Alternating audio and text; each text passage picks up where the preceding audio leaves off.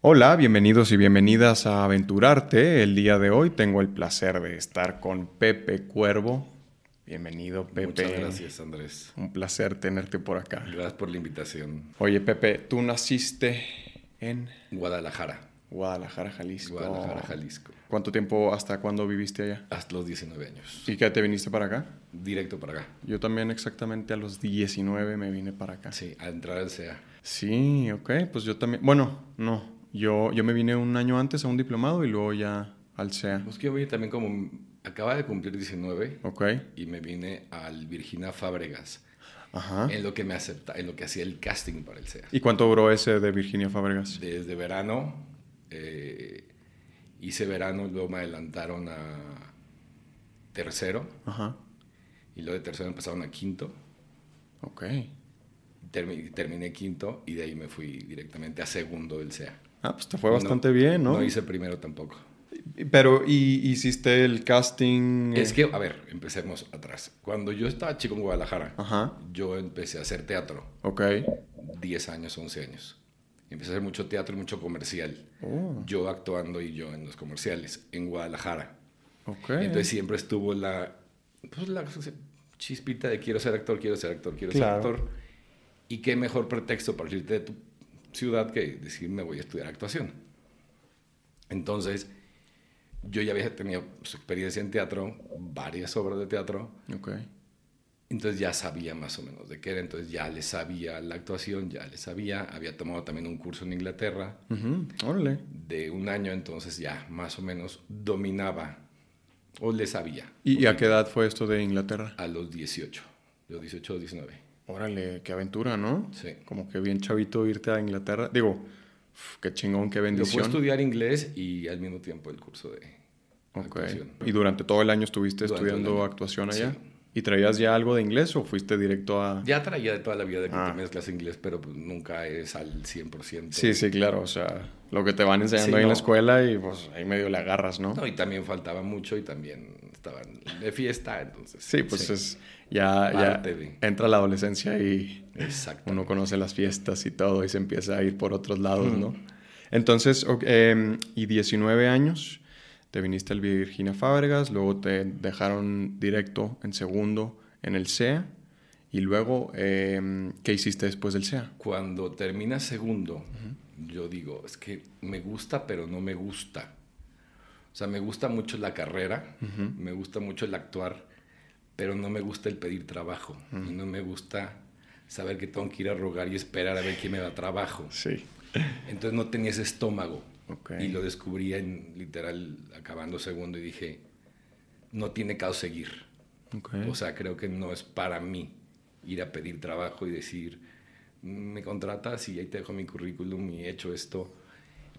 Lo vi muy difícil. Lo vi, Ok. no quise, dije, no, dije, no, no es para mí. Ok. Entonces me salgo del CEA. ¿Y eso lo viste apenas en el, en el CEA? ¿No lo habías visto en el Virginia? No, solamente en el CEA. Ok, como que ya empezaste a ver cómo funcionaba ahí Sí. entre las producciones y Sí, todo. exactamente. Ok. Y dije, yo a mí no me gusta Sí, no, eso, es- prefiero, que, prefiero que me lo hagan a mí. Ok. Pero simplemente quedó en el... en el- pues, tiré la pedrada, entonces hablé con Cobo y le dije, pues no, no me interesa el CEA. Ok.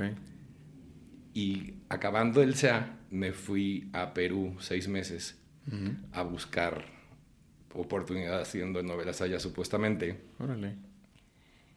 Fue una, son seis meses de fiesta total. Que literalmente me dijo, te regresas. Sea, Deja de buscar trabajo en Perú y regrésate. Ok. Y le dije, ok, quiero estudiar cine. O sea, quiero ser director de cine. Ok. Entonces me voy a estudiar a España. Mm. Entonces estoy estudiando en España. Empiezo en la ECAM y otra escuela que se llama Metrópoli. Ujú. combinando las dos escuelas y cuando iba a terminar había una escuela especializada en dirección de actores Ujú. que nomás aceptaban a siete alumnos cada año. Entonces tenías que como aplicar y mandar pruebas y que te hicieran mil exámenes. Me imagino. Me aceptan para entrar a la maestría en dirección de actores y en eso a mi mamá le da cáncer. Entonces va me dice, necesito que te regreses a Guadalajara a cuidar el negocio familiar en lo que yo me voy con tu mamá a Houston. Okay. Entonces me regreso a Guadalajara y se pierde todo lo de, lo de cine. Uy, ok. Entonces dos años estuve en Guadalajara, año y medio, más o menos. Ok. Ahí empecé a querer desarrollar una serie de... Escribía y hacía cosas y más. Entonces empecé como a, a buscar a la gente. ¿Desde cuándo te Desde- nació este eh, deseo de escribir? Es que escri- como escribir no soy bueno escribiendo. O sea, soy muy bueno creando la idea, Ok. creo los personajes, creo lo, que- creo lo que quiero que pase, pero a la hora de desarrollar un guion no puedo, Ok. no me sale. Pero pasas bien esa idea para que algún escritor lo haga. lo, lo- exactamente, Ok. exactamente. Y tengo ahí dos, tres, cuatro, cinco proyectos. por Oh, ahí. órale. Ujú. Que de final de cuentas no los he movido porque pues, no... Sí, sí, es, es, como, eh, ahí están. Sí, los procesos se van dando ahí como de manera bastante pues particular, ¿no? O sea, y luego vas dejando esos proyectillos en el, en el Sí. cajón y te llegan unos nuevos, entonces Y- como que... Y todo empezó literal porque había un programa, que pues, digo, un juego que todo el mundo seguro juega, que se llama Papelitos. Ajá. El de que anotas los papelitos y son tres etapas y primero dices, este, describes el personaje, Ah, sí. el segundo en una palabra y el tercero nomás lo actúas. Sí, sí, y se re- revuelven. Entonces se me ocurrió Mm. registrarlo para televisión. Entonces tengo los derechos de papelitos. Entonces lo, que, lo escribí, lo, lo registré en México, en Estados Unidos y demás. Ok. Entonces dije, ok, se puede hacer esto. Entonces empecé ya a hacer como, a crear formatos. Pero ese fue el primer, primer programa que quise hacer. Y me acerqué a Canal 8 en, en Guadalajara. Ajá. Estábamos a punto de hacerlo. Y de repente me dan la oportunidad de venirme a México otra vez. Y entrar a trabajar a Televisa, en producción ahora, en novelas. Entonces entro con Emilio La Rosa. ¿Mm? Y empecé haciendo los breaks, bueno, asistente de breaks. Ok. Ok, entonces literal de cortar papelitos, unir las escenas, quién va, quién va el set, esto es en locación, esto es en foro, o sea, nada que ver, pero al final de cuentas me ayudó muchísimo a llevar cierto orden y ciertas, Claro. o sea, saber cómo funciona el Detrás. hoy por hoy, el día a día de una telenovela, Ok. de qué se necesita para poder filmar o grabar ese específico día. Ok. Y estuve dos novelas así. La siguiente eh, me fui director, de, o sea, no sé cómo se llama ahorita, director de, de locación, o sea, director de producción de locación, como el encargado de la locación, Ok. ¿ok? Quien pues, manejaba ahí el set completo, entonces tenía el director, todo el mundo, Como gerente de producción. como gerente de producción, creo que se llama ahorita, ajá. En locación, Ok. Que ahí fue con La Verdad Oculta. O sea, sí terminaste acá con el, el señor La Rosa. Sí, estuve varias novelas novela. con él, sí. Ah, ok. Y luego ya pasaste acá a esta otra. Pero también con él. O sea, todo, todo el tiempo que estuve en novela siempre fue con Emil La Rosa. Ok. Y luego yo, yo obviamente yo siempre, el puesto que más me gustaba era el de casting. Mm. Pero en el ca- casting estaba Rodrigo Ruiz. Entonces, y Rodrigo llevaba años con La Órale, Rosa. desde entonces está Rodrigo. Entonces, obviamente, no había manera de que yo fuera casting. Mm. ¿Ok? O sea, no había manera. pues, No, o sea, Rodrigo era inamovible con Emil La Rosa. Claro.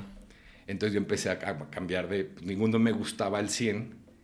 Y la última que hice con La Rosa fue Muchachitas, como tú. Mm. Y entré a eh, Relaciones Públicas, Ok.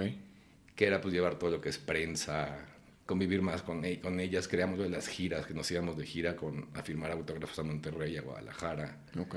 a varias aquí de México. Mm. Que en ese momento pues era como que la novela juvenil, entonces hacías como ciertas propagandas para tratar de jalar un poco más la gente, que llevaras al estadio de fútbol en Guadalajara con las chivas, o sea, jugarle con varias cosas. Ok. Pero también al final como que también yo estaba, no encontraba el, o sea, no me encantaba relaciones públicas en ese aspecto. Ok. Entonces, al mismo tiempo ya en la última novela empecé a trabajar en antros. Y una vez empezó cuando Elizabeth Álvarez entra a Big Brother VIP con una temporada, creo que fue la 1 y la 2. Estaba Fabián Lavalle, este, Mm, creo que fue la 1, fue la primera Big Brother VIP. creo que sí. Ajá, entonces, cuando Elizabeth hace, hace- está dentro de Big Brother, eh, Orgal- le organiza una fiesta para recaudar fondos. Ok.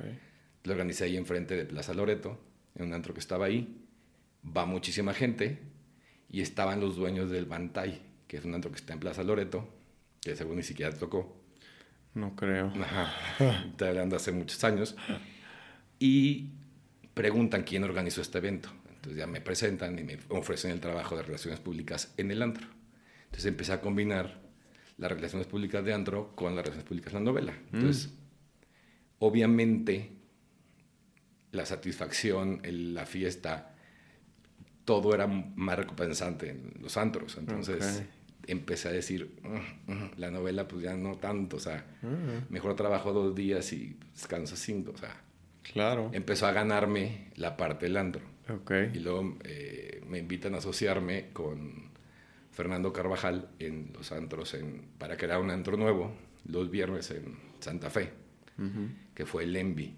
Mm, ok. Entonces hicimos el Envy, luego hicimos Guild. Antros muy famosos, duraron mucho tiempo. Bueno, Guild sigue todavía abierto. Entonces, al final de cuentas, eso me absorbió. Totalmente, Me- ¿no? todo- totalmente. Entonces dejé por 10 años completos. Dejé de cualquier cosa que ver con, con arte. Órale, ok.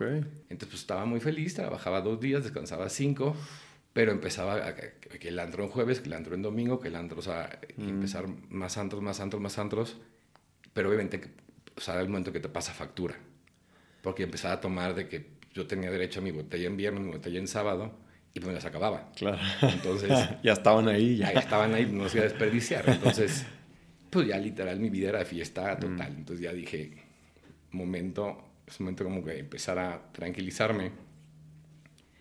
Me separo con Fernando Carvajal, cada quien, él se queda allá, yo me uno con las chavas de Saint y empiezo ya como a decir, ok, quiero regresar, pero no sé cómo regresar. O sea, no voy a llegar a Televisa a pedir trabajo de quiero otra vez hacer breaks porque no me interesaba hacer breaks. Mm.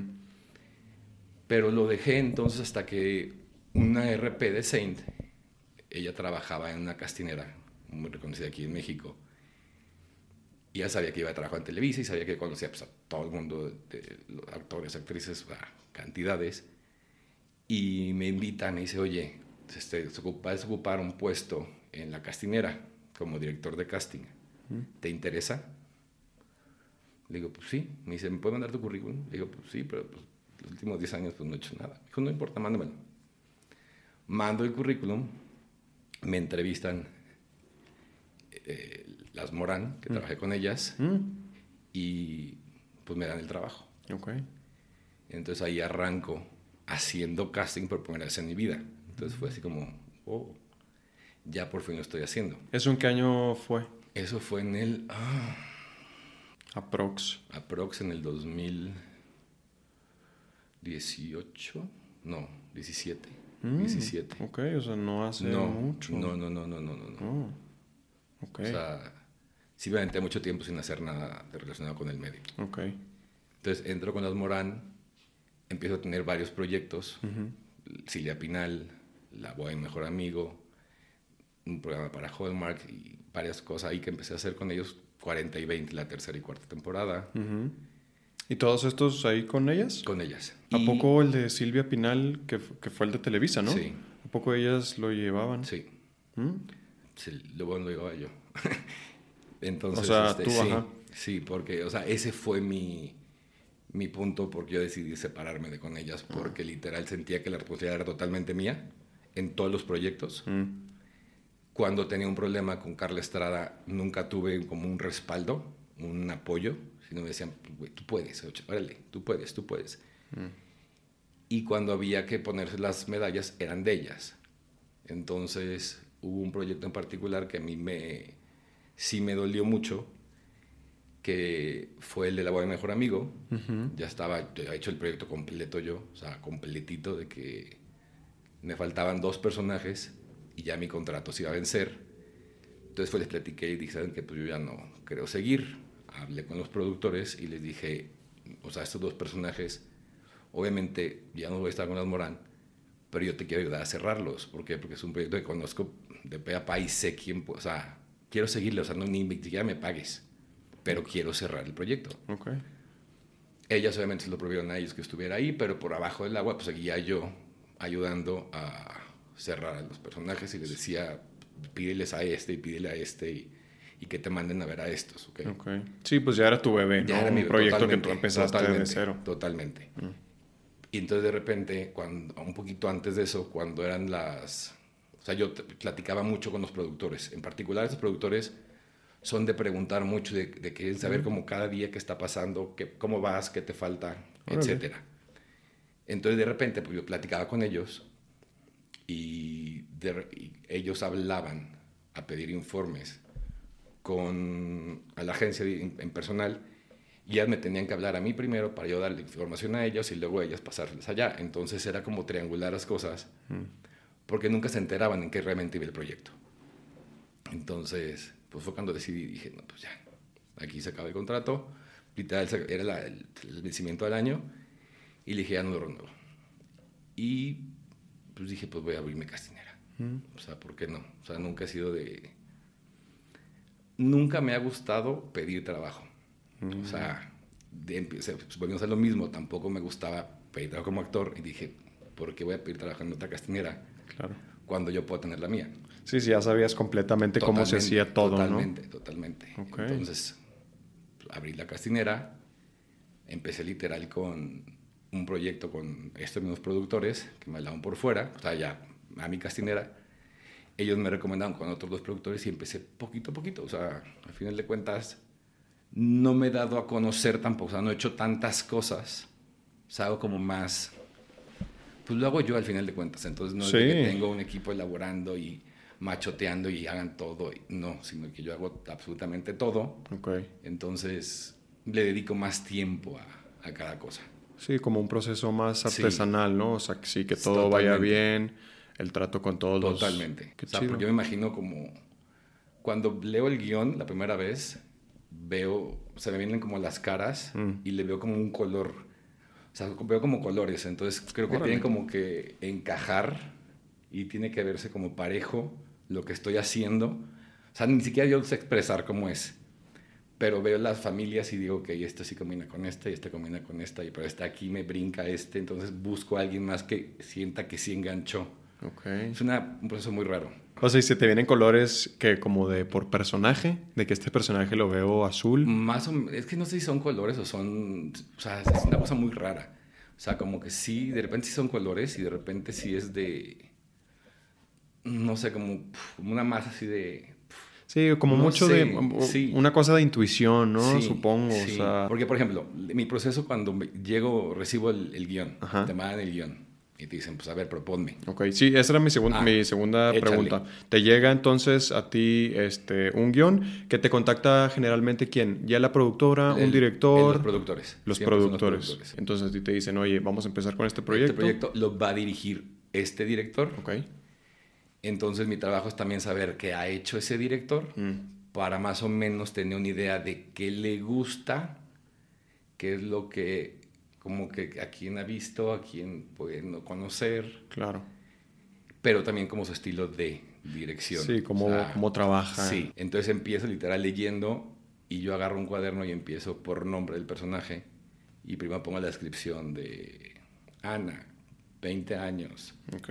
Eh, Rubita, o sea, lo que vayan pidiendo el personaje. ¿Y te dan notas ellos por lo general? Nada. Nada. No más. Aquí está el guion. Aquí está el guion. Adelante. Ok. Entonces empiezan a, literal, empiezo a leer y me empiezan a, o sea, a aparecer Ana y de repente empiezan a venir imágenes de cómo sería Ana. Mm, Entonces empiezo a poner nombres de actrices que se me vienen en la mente cuando estoy leyendo a Ana. Ok. Y de repente pasa pues el siguiente personaje y Manuel. Entonces aquí se me viene en la cabeza como Manuel. Entonces empiezo a... Y hasta aunque sean personajes de cinco líneas, se me vienen en la cabeza y digo, ok, tiene que ser así. Y empiezo a poner nombres. Entonces ya, a la que termine el guion, ya tengo cuatro hojas apuntadas con nombres de actores que se ven en la cabeza, Ok. sin necesidad todavía de buscar managers. ¿Ok? Ok. Porque es otro proceso, Sí. que, que eso ya es después. Ok. Ok, entonces se me vino a la cabeza y ahora que reviso, si son muy similares físicamente todos los personajes. O sea, nunca pongo dos pueblos opuestos para el mismo personaje. Claro. Ahí siempre se parecen entre ellos, o sea, entre ellas se parecen. O sea, tienen algo. Perfiles similares. Similares. Sí, tiene, tiene, tiene sentido, ¿no? Sí. Sería extraño. Digo, que de pronto. ¿Cómo le haces, por ejemplo, con personajes que, que vienen como muy abiertos? O, porque de pronto me ha tocado leer guiones en donde no viene una descripción muy, eh, muy amplia, ¿no? Si al final del, del, del, texto no le encontré nada a cierto personaje en particular, ya hablo con el director y le digo, ¿cómo te imaginaste a? Sí, si no viene de que, oye, es rubia, delgada, piel blanca, por decir algo. Pero muchas veces tampoco vienen, ¿eh? Entonces tú haces tu, o sea, como me lo imaginé yo, te lo propongo. Mm. O sea, okay. te voy a proponer lo que me imagino, porque siempre te dicen al principio, te dejo carta libre. A ver, preséntame, a ver, mm. quiero sorprenderme. Ok. O sea, sorpréndeme, es lo que siempre me dice, sorpréndeme. Mm.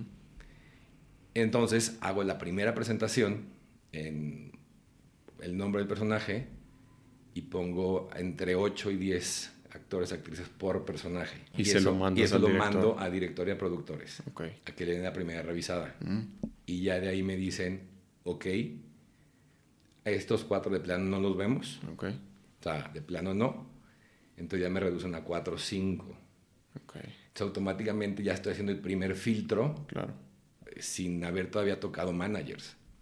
Entonces, por eso, literal, de repente muchos mandan me buscan, es que sé, que estás en proyecto y no me has hablado.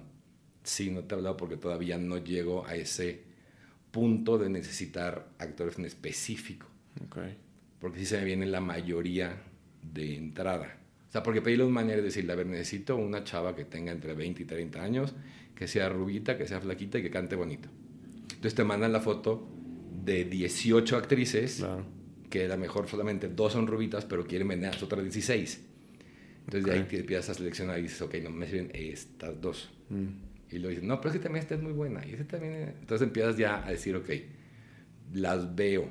¿Y por lo general es así? ¿Por lo general te quieren como proponer? Sí, me proponen, sí, proponen bastante. Y aunque eh, sea como fuera de este perfil que tú les estás pidiendo. Cuando es fuera del perfil casi, casi ni siquiera las veo, sinceramente. O sea... Pues no hay necesidad, ¿no? Porque ya, o sea, a final de cuentas, al ya haber pasado el primer corte con mm. los productores y el director, que te dicen, sí, vas bien por ahí.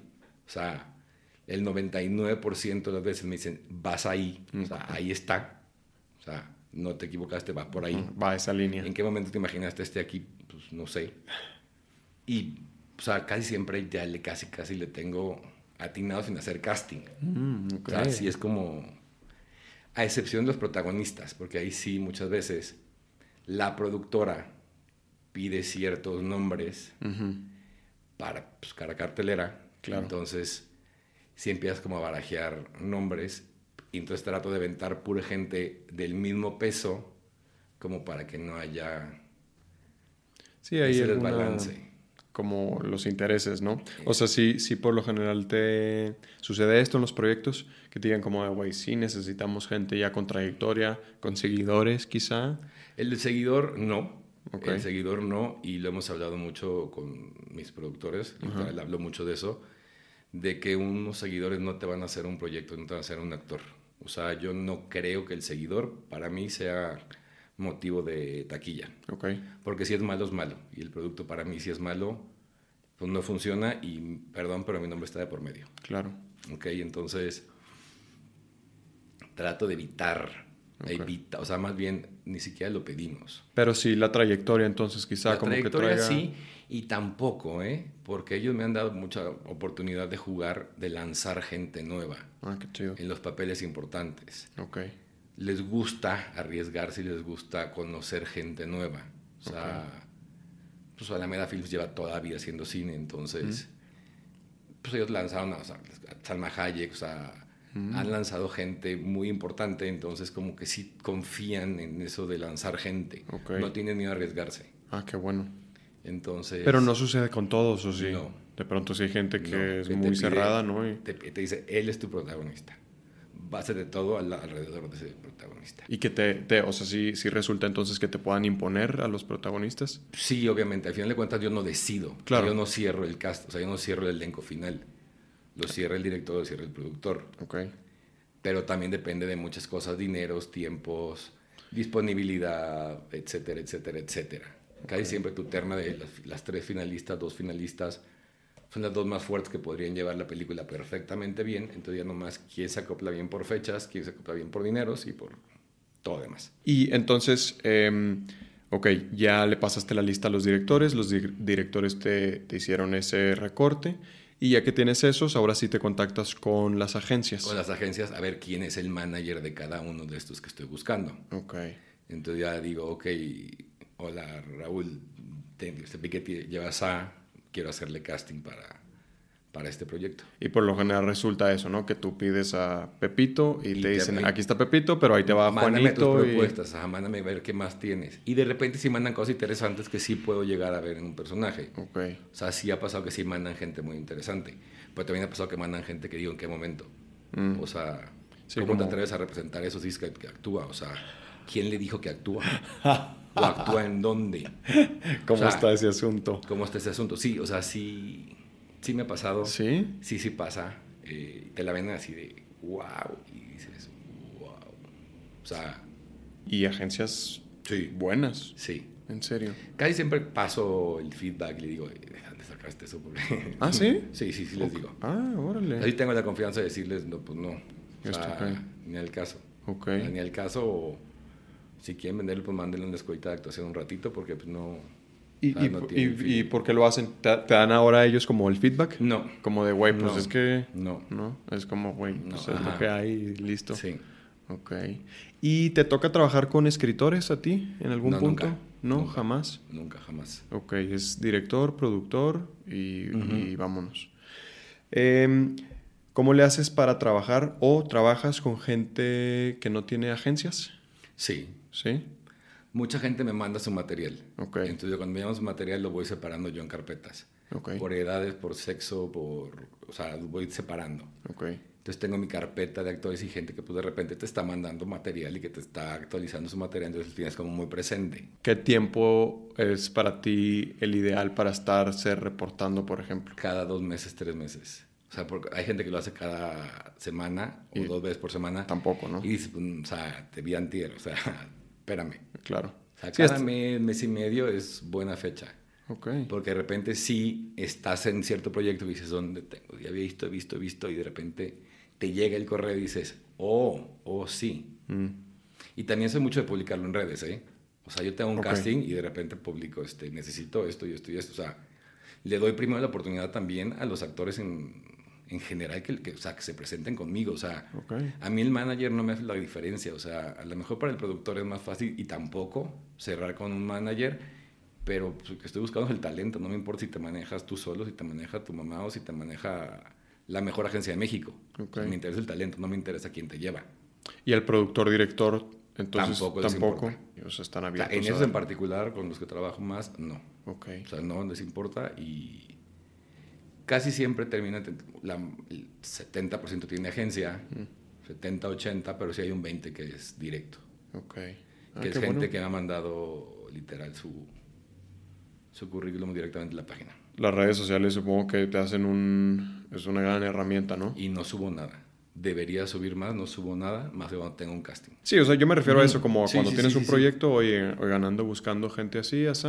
Y, y casi siempre también se lo pasan, o sea, cuando lo publico, lo comparten muchísimo, entonces me llega mucho material. Y soy bien específico en lo que pido, nunca pido como muy general, sino soy bien específico, porque también me han tocado proyectos bien específicos, de que necesito gente que parezca vikinga, que tenga el pelo rojo, ojo claro, o sea, que era un comercial de era algo que iba a ser en Heineken, una cosa así, que era como muy particular, temas nórdicos, eran vikingos. Ah, okay. Entonces, soy como muy específico.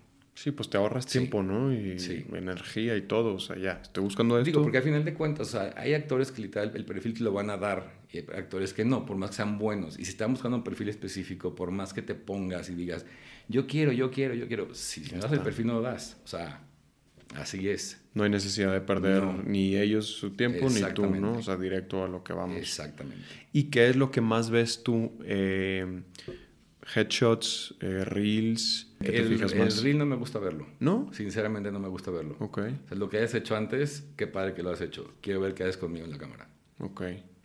O sea, quiero ver cómo te desenvuelves actuando conmigo. Ok. Y haciendo la escena conmigo. Ok. Ok. O sea, porque al final de cuentas, qué padre que te dirigieron bien para llegar a esa escena al final. Mm. Pero te quiero agarrar en frío también y quiero ver cómo podemos ir cómo resuelves. Resuelve, exactamente. Y si te hago un cambio, cómo lo, si lo tomas a bien, lo tomas a mal, si realmente lo modificas o no lo haces. Y, y ahora con la pandemia, eh, ¿has estado haciendo self Fue una maravilla. Eh, sí y no. Okay. O sea, el self-tape lo pido de repente cuando es una emergencia, de que es algo de... Me están pidiendo para pasado mañana. Mm. Entonces, para apoyar eso es mándenme el self-tape. Okay. Pero no me gusta. ¿Por qué? Porque el actor es mañoso. Y no tienes esta interacción de la que hablas con él. Exactamente. Entonces el actor. El actor es mañoso. Sí, hace su casting. sí, sí, somos. Yo te digo, cuando te ha tocado, lo platiqué a ti, te diga, o sea, te acaba de despertar y en ese momento te grabas. O sea, no quiero ni que te laves la cara. ¿Por qué? Porque tiene que ser así. Claro. Y lo haces y funciona. Sí. O sea, porque así es. O sea, cuando un actor hace el self, el solo, lo revisa y dice, mm, no, se ve aquí una sombra lo vuelve a revisar, es que mm, no, dije mal esto, lo vuelve a revisar, y, o sea, hace 15 tomas, sí, me manda a toma 16, ya es un cartón, sí. o sea, ya no llegó. Mm. Cuando yo hago Zoom con el actor, siempre les digo, vamos a hacer un ensayo grabado. Ok. Casi siempre el 93% se cae del casting grabado. Ni siquiera tengo que hacer la, la toma 1. ¿En serio? Porque lo platicamos mucho antes. Y es explicarle hacia dónde quieres llegar y a dónde quieres que llegue. O sea, como... Yo fui actor, o sea, al final de cuentas yo sé el proceso de cómo llegar, que esa es mi diferencia, que sí pasé por ahí y sí la sufrí y sí sabía cómo poder llegar, entonces creo que es más fácil dirigirlo sabiendo actuar. Claro. Sí, Se facilita. sí, totalmente. Y como que puede resultar que durante este ensayo este, pues uno quizá no te pones tan nervioso, ¿no? Es como, ok, vamos a darle un ensayito, entonces lo haces todo más sueltito, más, más tranquilo. Orgánico, más no están con la pose, no están con nada. Se les quita el nervio porque supuestamente no estás grabando, o sea, y cuando digo ya quedo, se quedan de que, ¿cómo? ¿Ya? ya, la tengo. Ok. Y, sé cuándo la tengo, o sea, también lo sé. O sea, también he visto castings que de repente me hacen en la película, por ejemplo, en, que fue en Pobre Familia Rica. Pues tenía los papás, pero el, lo complicado era encontrar a los dos hijos, mm. que por edades tenían que ser pues, ciertas edades chavitos, quería que fueran los dos lanzamientos, y el día que me tocó ver, ahí sí pedí a las agencias, mándenme sus propuestas, porque literal quiero ver a quién lanzamos, o sea, quién no he visto mucho. ¿Y esa decisión la tomaste tú? La, la tomé yo, la platiqué, me la, me la apoyaron. Claro, o sea, tú, tú tienes que pedir como aprobación y ellos, ellos te la dieron, pero sí vino de ti, pues, el decir, güey, vamos a darle chance a, a, gente nueva. Exactamente. Mm, y en todas, te digo, en todas me, me, apoyan. Sea, siempre hay un... Qué bueno. Como lanzamientos. Ok. En el caso, en este, eh, en por familia rica, la primera de mi lista del día era esta actriz Ana Paula Castel y pues, literal después iba a ver a 12 niñas más.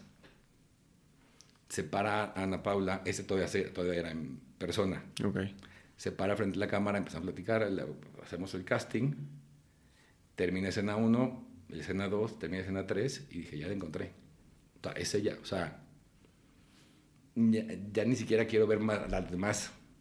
Tengo que verlas pero en el fondo sé que ya se quedó ya. O sea, lo sabía.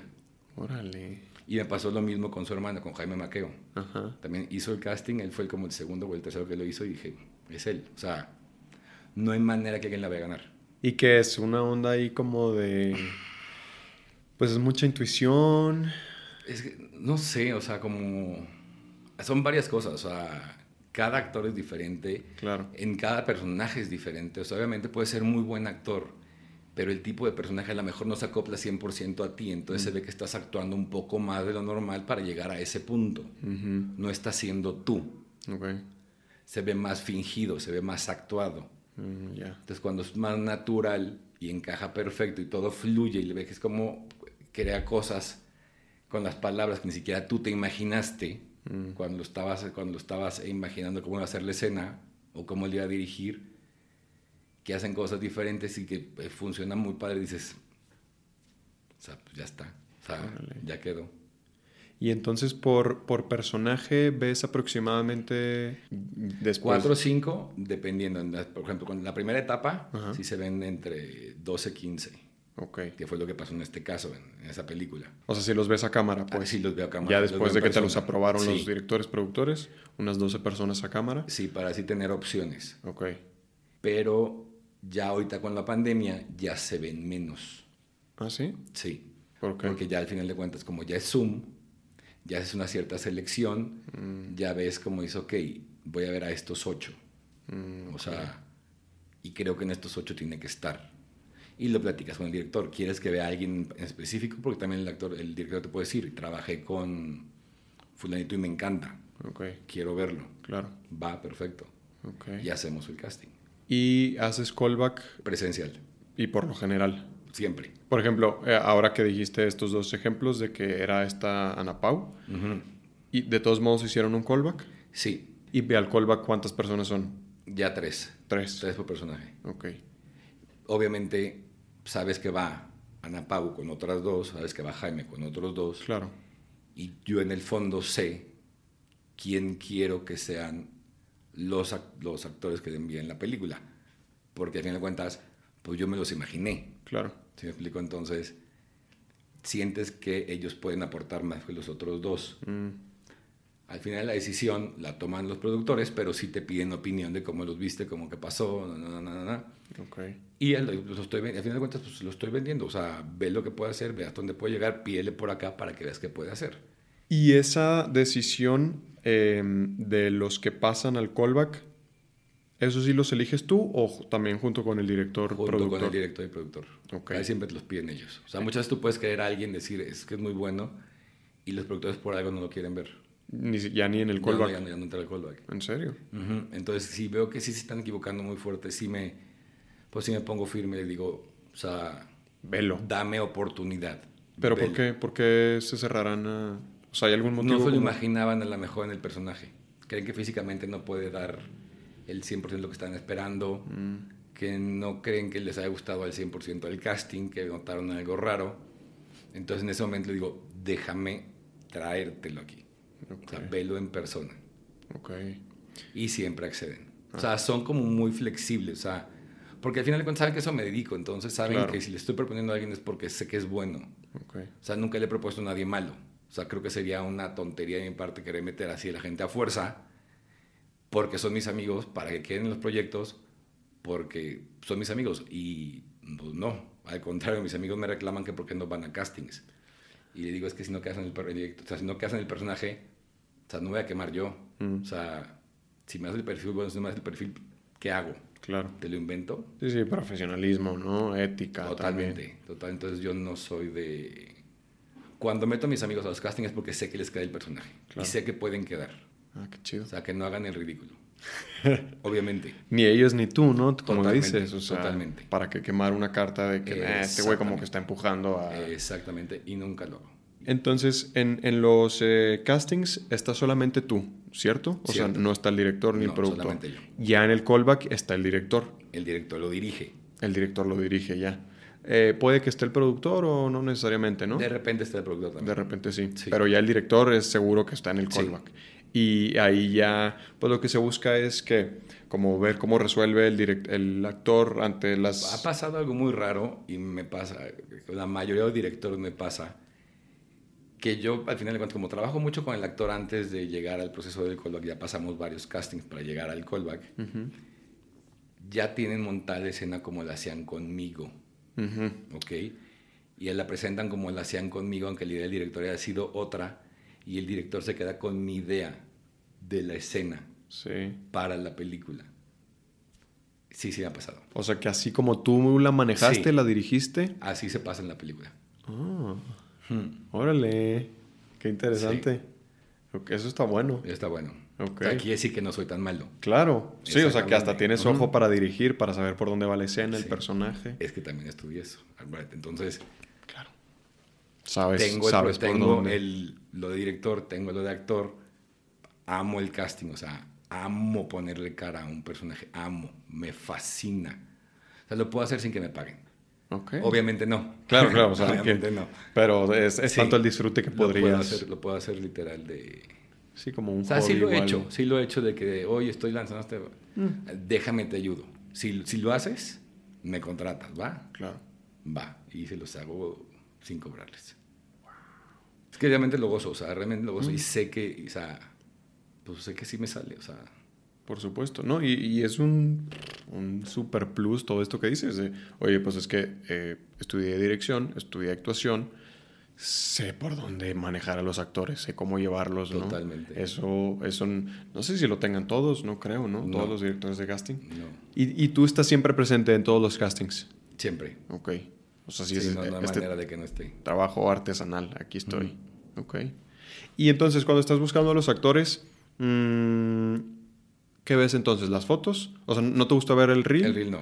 ¿Te gusta leer el currículum? Como ver qué han hecho. Más o menos sí. Sí. Nomás ver si estado activo, qué tan ocupado puede estar su agenda. Ok. Porque también cuando contratas a alguien muy famoso, sabes que la agenda va a ser complicada, entonces que mm. en fechas a lo mejor va a empalmar con otras cosas, entonces va a costar mucho trabajo y se va a tener que retrasar la filmación por cuestiones de que trabaja mucho. ¿Y algún punto importante que consideres tú para tener en el currículum?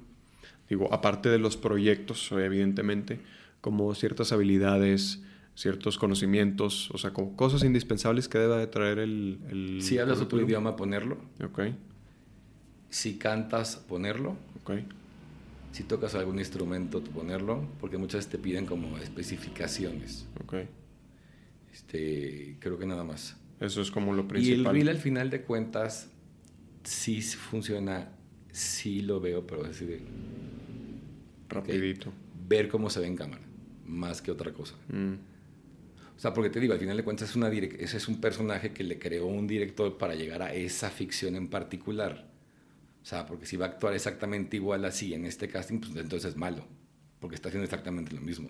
Claro. Entonces no me quiero ni contaminar con lo que sé que puede hacer o hasta dónde puede llegar quiero descubrirlo por mí si lo puede hacer o no puede hacer. Por supuesto.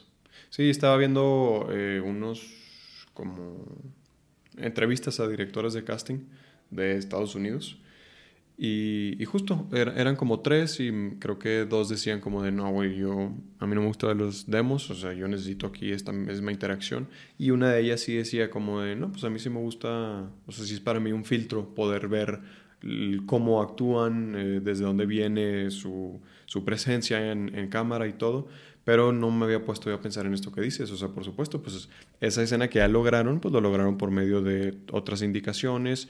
Es más, probablemente quizá ni siquiera estuvo bien lograda esa escena. O sea, para el director, ¿no? A lo mejor el director dijo, no, este vato no está sacando la escena, pero ya está, se tiene que quedar, ¿no? Entonces, quizá eso que están haciendo no está bien logrado. ¿Y quién hace el reel? el ego del actor. Entonces cree que en la escena que está llorando más desgarradamente o porque le salió una lágrima es su mejor escena en la carrera. Y puede que no. Mm. O sea, puede que esté equivocado, que esa no es una gran escena de él. Claro. Entonces, mejor ni te va a beneficiar ni te va a perjudicar. Entonces, mejor no te veo. Ya, más pues fácil. O sea, yo no, yo no veo los reels. Okay. me los mandan y ahí están muy bien sus... Chido. Sí. Sí, también hablaban como de que suelen mucho los actores poner escenas eh, como con estrellas, ¿no? Con figuras públicas, como de, pues, mira, trabajé con tal.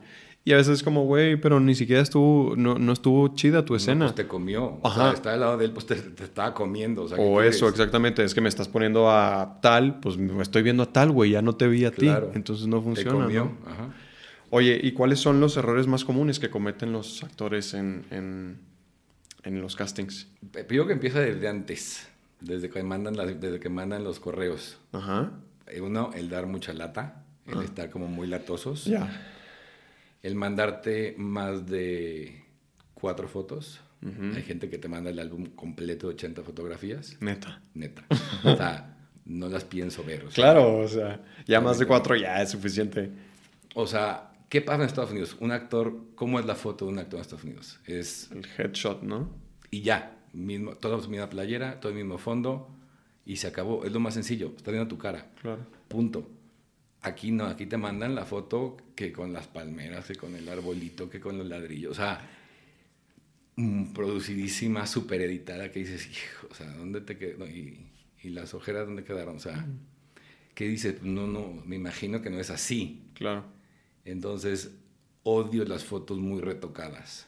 Sí, como... O sea, entre más natural sea un headshot y un cuerpo completo, con eso tengo. Ok. Y lo más natural posible. O sea, a fin de cuentas, me gusta esa belleza natural. Yo soy, o sea, detesto lo artificial. No me gusta lo artificial, no me gusta... No voy en contra, pero si llega una actriz con la cara que de que ya se puso, ya se hinchó, ya se alargó y todo, a mí llega una cara lavada, preciosa, divinas, a lo mejor no perfecta, porque al final de cuentas el ser humano no es perfecto, entonces yo busco esas pequeñas imperfecciones claro. en la perfección. Okay. Entonces, pues va a jalar 100 veces más quien no tiene la producción. Sí, y de pronto puede pasar esto de que te mandan fotos demasiado producidas, en donde ahora llegan al casting y es otra persona, ¿no? Como, Me ha pasado. ¿Qué onda? De, ¿a qué hora venías? O sea, que digo, ¿Tú quién eres? ok. Mm. No, pues muy chido tu... Y automáticamente me enojo. O sea, automáticamente crea un enojo en mi parte porque sí me pasó. en la voz de mejor amigo para el personaje de Natasha Dupeirón, uh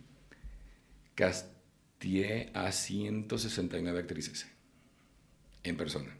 Wow. Obviamente Natasha estaba en mis primeras 10. Ok quisieron ver a otras 159 actrices, sabiendo yo que la, estaba en las primeras 10. ¿Y esto por qué? Porque no se convencían, no se convencían, no se convencían, no querían que fuera una similitud a Cameron Díaz, no querían, mm. o más bien al principio querían que fuera muy similar a Cameron Díaz y luego ya entendieron que no podía ser así. Okay ese personaje en particular. Bueno, entonces que te manden como fotos muy, muy extrañas, muy producidas. Ah, perdón, en ese casting en particular, pues ya veía mucha gente que te mandaba las agencias, que mandaban las mismas actrices, que me mandaban, entonces pues, literal es, dable el perfil de edad, quiero verte. O sea, y ahí fue, fueron muchas cosas que literal veía y decía, pues no, no eras tú. O sea, no te pareces. O sea, volvemos a lo mismo, ahora están perdiendo su tiempo los dos, tú y el actor o actriz. Exactamente. Entonces creo que al final de cuentas la pandemia sirvió para eso. El, el casting por Zoom, el self-tape, sirvió para, para ahorrar tiempo, tanto al director de casting como a los actores. O sea, antes para un casting presencial, te citaba yo diez y media, ¿a qué hora pasabas? Y desde a qué horas te estás preparando para irte al casting. Y a qué horas terminas y regresas. O sea, cuántas horas pierdes en el proceso de llegar al casting presencial. Claro. En cambio, en el Zoom te digo, te veo diez y media y te veo diez y media. Y 10.45 estás fuera. Mm. O sea, tienes esos 15 minutos. No ocupas ni moverte despacio, o sea. Y entonces, o sea, ¿te sientes más cómodo ahorita? Mucho más. Sí. Mucho más. Aunque, pues es que sí, esta interacción por ejemplo, con el self-tape, pues no tienes la interacción con el actor, pero... Por eso no me gusta el self-tape. Pero en el Zoom sí la tienes. Totalmente. Aunque no estén en persona, pero la estás teniendo. Y lo estás viendo cómo retrata, lo estás viendo cómo cuida su luz, lo estás viendo cómo se maneja cámara. O sea, mm. cómo va a ser el producto final. Que puede ser ahí medio... Eh, eso, o sea, de pronto puedes, puede, puede ser... Mm, complicado para nosotros como encontrar tu lugar en tu departamento con un fondo liso, en donde tengas buena luz, ¿no? Si te da luz natural, qué chingón. Si no, pues necesitas tener tus luces y tu tripié y saber cómo colocar la cámara, ¿no? Porque de pronto eh, me habían dicho unas personas como de, no, es que hay actores que luego ponen la cámara por abajo o la cámara por arriba, entonces pues ya son detalles que quizá no, en un casting presencial pues no cuidamos, ¿no? Es como ya está, llego, hago mi, mi escena y listo. Pero luego entran estos detalles en, en el Zoom o en el self-tape, en donde tenemos que empezar a cuidar ciertas cositas que antes no teníamos que cuidar. Y digo, pues es cuestión de experiencia como todo. Pero al final de cuentas se ve más natural. ¿Y qué mm. ventaja tienes? Que si tu personaje tiene escenas totalmente diferentes, puedes irme, dame un segundo, sales de cuadro, te cambias de camisa y a la siguiente escena con otra ropa totalmente diferente. Mm. O sea, puedes aprovechar tu mismo espacio claro. para crear el personaje. ¿Y eh, ¿qué, otros errores cometemos? O, sea, por ejemplo, como ya más puntual en la escena o algo. Eh, no tener el texto. Mm.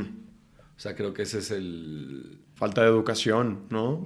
Para ustedes, los directores de casting. Sí, o sea, y dijeras, o sea, son muchísimas páginas, pero hay gente que los aprende. O sea, me ha tocado personajes que literal el casting, por ejemplo, para el personaje de Ana Serradilla en La voz de mejor amigo, eran 14 escenas de 14 páginas del casting, de 3 4 diferentes escenas. A la madre. Las tenían que saber. Y había actrices que sí las sabían. Entonces, que te, lleve, que te llegue una, que la media hora que le dedicas esté pasando para recordar el texto, pues no, o sea, predice tu media hora recordando el texto. O sea. Y dejas una mala impresión, ¿no? De falta de profesionalismo, de educación. Porque esas cosas sí, sí nos acordamos nosotros. O sea, ese tipo de cosas de decir, le hice un casting y le salió pésimo. Cuando vuelves a necesitar un perfil similar y dices, híjole, pero volver a hacerle casting. Si lo tomas en consideración. Nombre, sí. Por más que tenga nombre. A mí sí ya me hicieron una... Hay una anécdota, hay, hay un documental que se llama Casting By, ¿no lo has visto? No. Te lo recomiendo, ahorita te lo mando para que te acuerdes.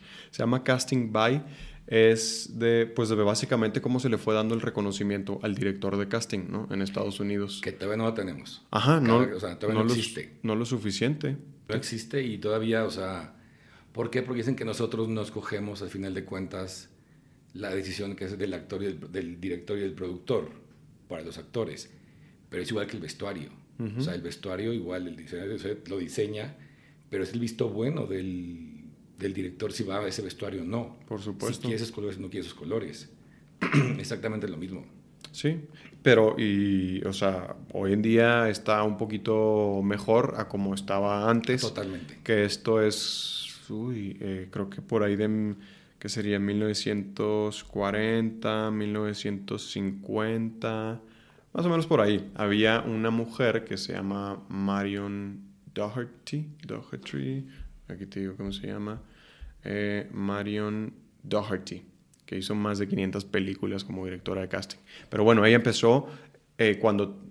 Dime. ¿Cuándo? Síguele. Eh, cuando ni siquiera les daban el reconocimiento, pero en lo absoluto. ¿Pero por qué? Porque era, el cine lo hacían los judíos. En Hollywood los magnates de cine eran judíos. Sí. Entonces la mujer nunca tuvo la importancia mm. por ser mujer. Okay. Entonces, obviamente, como ella era la más famosa y la que más trabajaba en la época, pero al final de cuentas no dejaba de ser mujer. Sí, totalmente. Entonces, si el puesto hubiera sido un hombre en ese momento, a lo mejor todo hubiera sido diferente. Puede ser, sí. Ok, entonces, al final de cuentas, la, la, mayoría de las mejores directoras de casting son mujeres, mm. porque también tienen esa sensibilidad. ¿Ok? Mm. Entonces, o sea, son muy buenas final de cuentas. No lo había visto así. Pero nos ha costado mucho que literal reconozcan. O sea, no hay un premio mejor director de casting, no existe en ninguna parte. Exacto, todavía no se da ese reconocimiento. Y, y, ella hablaba, o sea, totalmente creo que esto de, de, que sea mujer era un, este, una de las principales causas de las que no se les tomara en cuenta. Y ella habla también de algo que mencionaba similar a que pues la raza decía como de, es que, o sea, no, ustedes qué, para empezar no son directores, era como, es que no, tú no eres director, o sea, estás ahí haciendo el casting, pero no eres director, porque ellos empezaban antes, eh, sobre todo como en la televisión, el trabajo del director del casting, viene ahí en el documental, que era pues básicamente ordenar eh, nombres, o sea, no, no veían a los personajes y les hacían una escena los tenían súper catalogados y estereotipados. Era como la mujer guapa, el galán, el trabajador, ¿no? Por decir algo. Entonces era como, a ver, ¿quién siempre hace al trabajador? ¿Quién siempre hace a la mujer tal, tal, tal, tal? Y siempre eran como los mismos vestuarios y hasta el mismo peinado de todos. Entonces nomás era como, a ver, pues aquí está, estos son los ¿y nombres. ¿qué pasa, en, ¿Qué pasa en Televisa? Con los...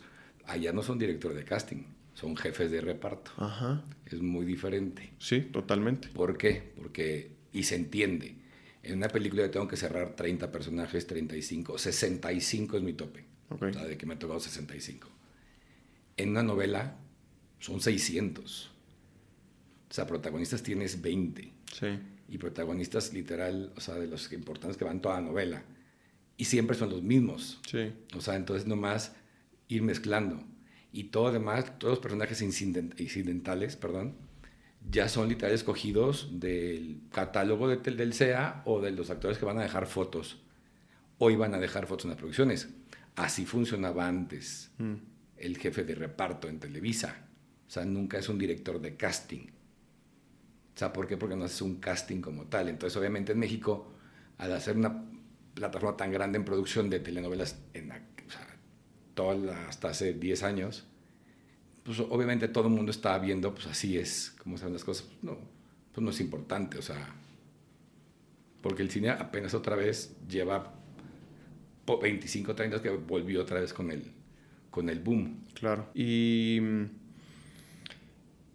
Ah, claro. eh, eh, te estaba te empecé con lo de Casting By porque te iba a contar una anécdota. Estábamos con lo de que te queda, si te quedas tú con, con como este güey no, no llega con el texto o errorcitos. En este documental está, sale John Voight. ¿sí? el, el papá de, de Angelina Jolie, en donde fue y se reportó, digamos, con Marion Doherty. Este, fue y le entregó su material y, oye, por favor, no sé qué. Entonces ella le dio su primera oportunidad en una, creo que era un programa de televisión. Y, este, pues él cuenta de que, güey, hice un trabajo deplorable. Este, incluso pasan ahí la escena mientras él va hablando. Y sí, o sea, como que era una escena muy fuerte en donde estaba, pues, lo que supongo que era alguien cercano a él en, en una ambulancia, entonces se tenía que romper el güey. Y dice, güey, este, yo no tenía la, esta noción de, de cuidarme, ¿no? De saber que si estás a lo mejor en el cuadro abierto, en un encuadre abierto, pues tranqui, no, no, no le des tan fuerte a la emoción, ¿no? Como se lo tienes que dar ya cerradito. Entonces dice, yo no, era inexperto, no tenía esa conciencia, no me cuidé, entonces ya estaba drenado cuando llegó mi close-up y, y salió una escena terrible. Dice, dice que casi se, literalmente casi se siente, se enferma físicamente de, de verse. Fue como, no, wow. Y que le, le escribió una carta a, a Marion Doherty pidiéndole perdón, como de, oye, ¿sabes qué? Discúlpame, me diste mi oportunidad, te defraudé, pero no dejes de creer en mí. Está bueno, ¿no? Está bueno. O sí, sea- porque al final sí pasa. Ajá, y, y, y, y la neta, puede pasar que de pronto llegaste ese día y no debería de suceder, ¿no? O sea, debemos de ser súper profesionales y, y lo más capaces posible, pero pues no dejamos de ser seres humanos y pueden haber ahí errorcitos en donde llegaste a lo mejor ese día y tuviste, estás teniendo un día de la fregada, hiciste un, un casting bastante malo, ¿no? No pudiste con él. Sí y no, porque también al final de cuentas, no es de que, o sea, si te hago zoom, no es de que la primera toma queda como el ensayo. Si veo que algo está faltando y te veo potencial, sí lo repito. Ok. Y sí lo he podido repetir hasta 11 veces. ¿En serio? Sí. Ok. Y es un caso muy particular. La película de la próxima película de Carlos Carrera, que sale este año, que se llama Confesiones, este, pues era una de película para Carlos Carrera, entonces tenía que encontrar el actor, o sea, y eso como un lanzamiento porque es un actor juvenil. Ok. Obviamente vi a todos los actores de, de, esa, de esa edad de México, porque sí vi muchos también para ese personaje, muchos muy buenos, pero este en particular que se quedó no había tenido como la oportunidad de brillar porque él es actor de doblaje. Ok, entonces eh, lo que hace con la voz pues, es maravilloso. Entonces en el Zoom hacíamos la primera toma y le decía, oye, ¿y si le metemos aquí esto? Entonces la repetíamos y hacíamos ya con ese. Cada vez le íbamos metiendo más cosas Ok. que al final quedó una escena que digo yo es la escena perfecta. O sea, o sea la, vio Claudio, la, la vio Carlos Carrera y literal dijo, es él. Wow. Obviamente hubo callback, los vio en persona y sí, sí se ve, o sea, sabes cuando puedes exprimirle más a un actor. A lo mejor si me quedado con la primera, sí ha sido como muy planito. Ok. Pero también le das como esa oportunidad de, o sea, veo que hay potencial. Y cuando hay, si le sacamos lo más que se pueda.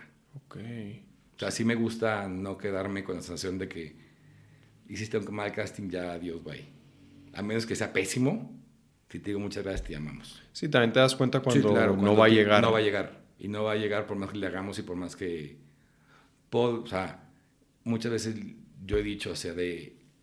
No necesitas media hora de casting, necesitas seis meses de clases de actuación. Punto.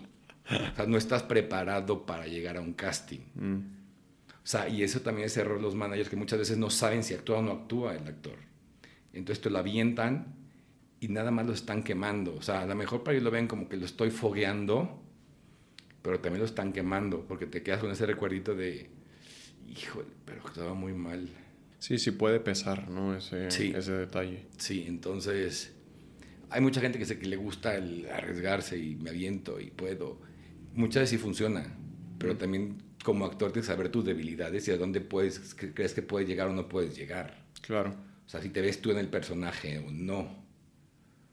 Porque sí, o sea, es, sí, yo puedo, yo lo voy a hacer, pero sabes que en el fondo sabes, dices, no, no es para mí. Sí. O sea, todo es mucho de estómago, ¿sabes? Creo que es un... La carrera de actor es de estómago 100%, porque recibes muchísimos no, entonces, pues todo se siente en el estómago. Y cuando estás leyendo la escena dices, sí es para mí, no es para mí. Sí. O sea...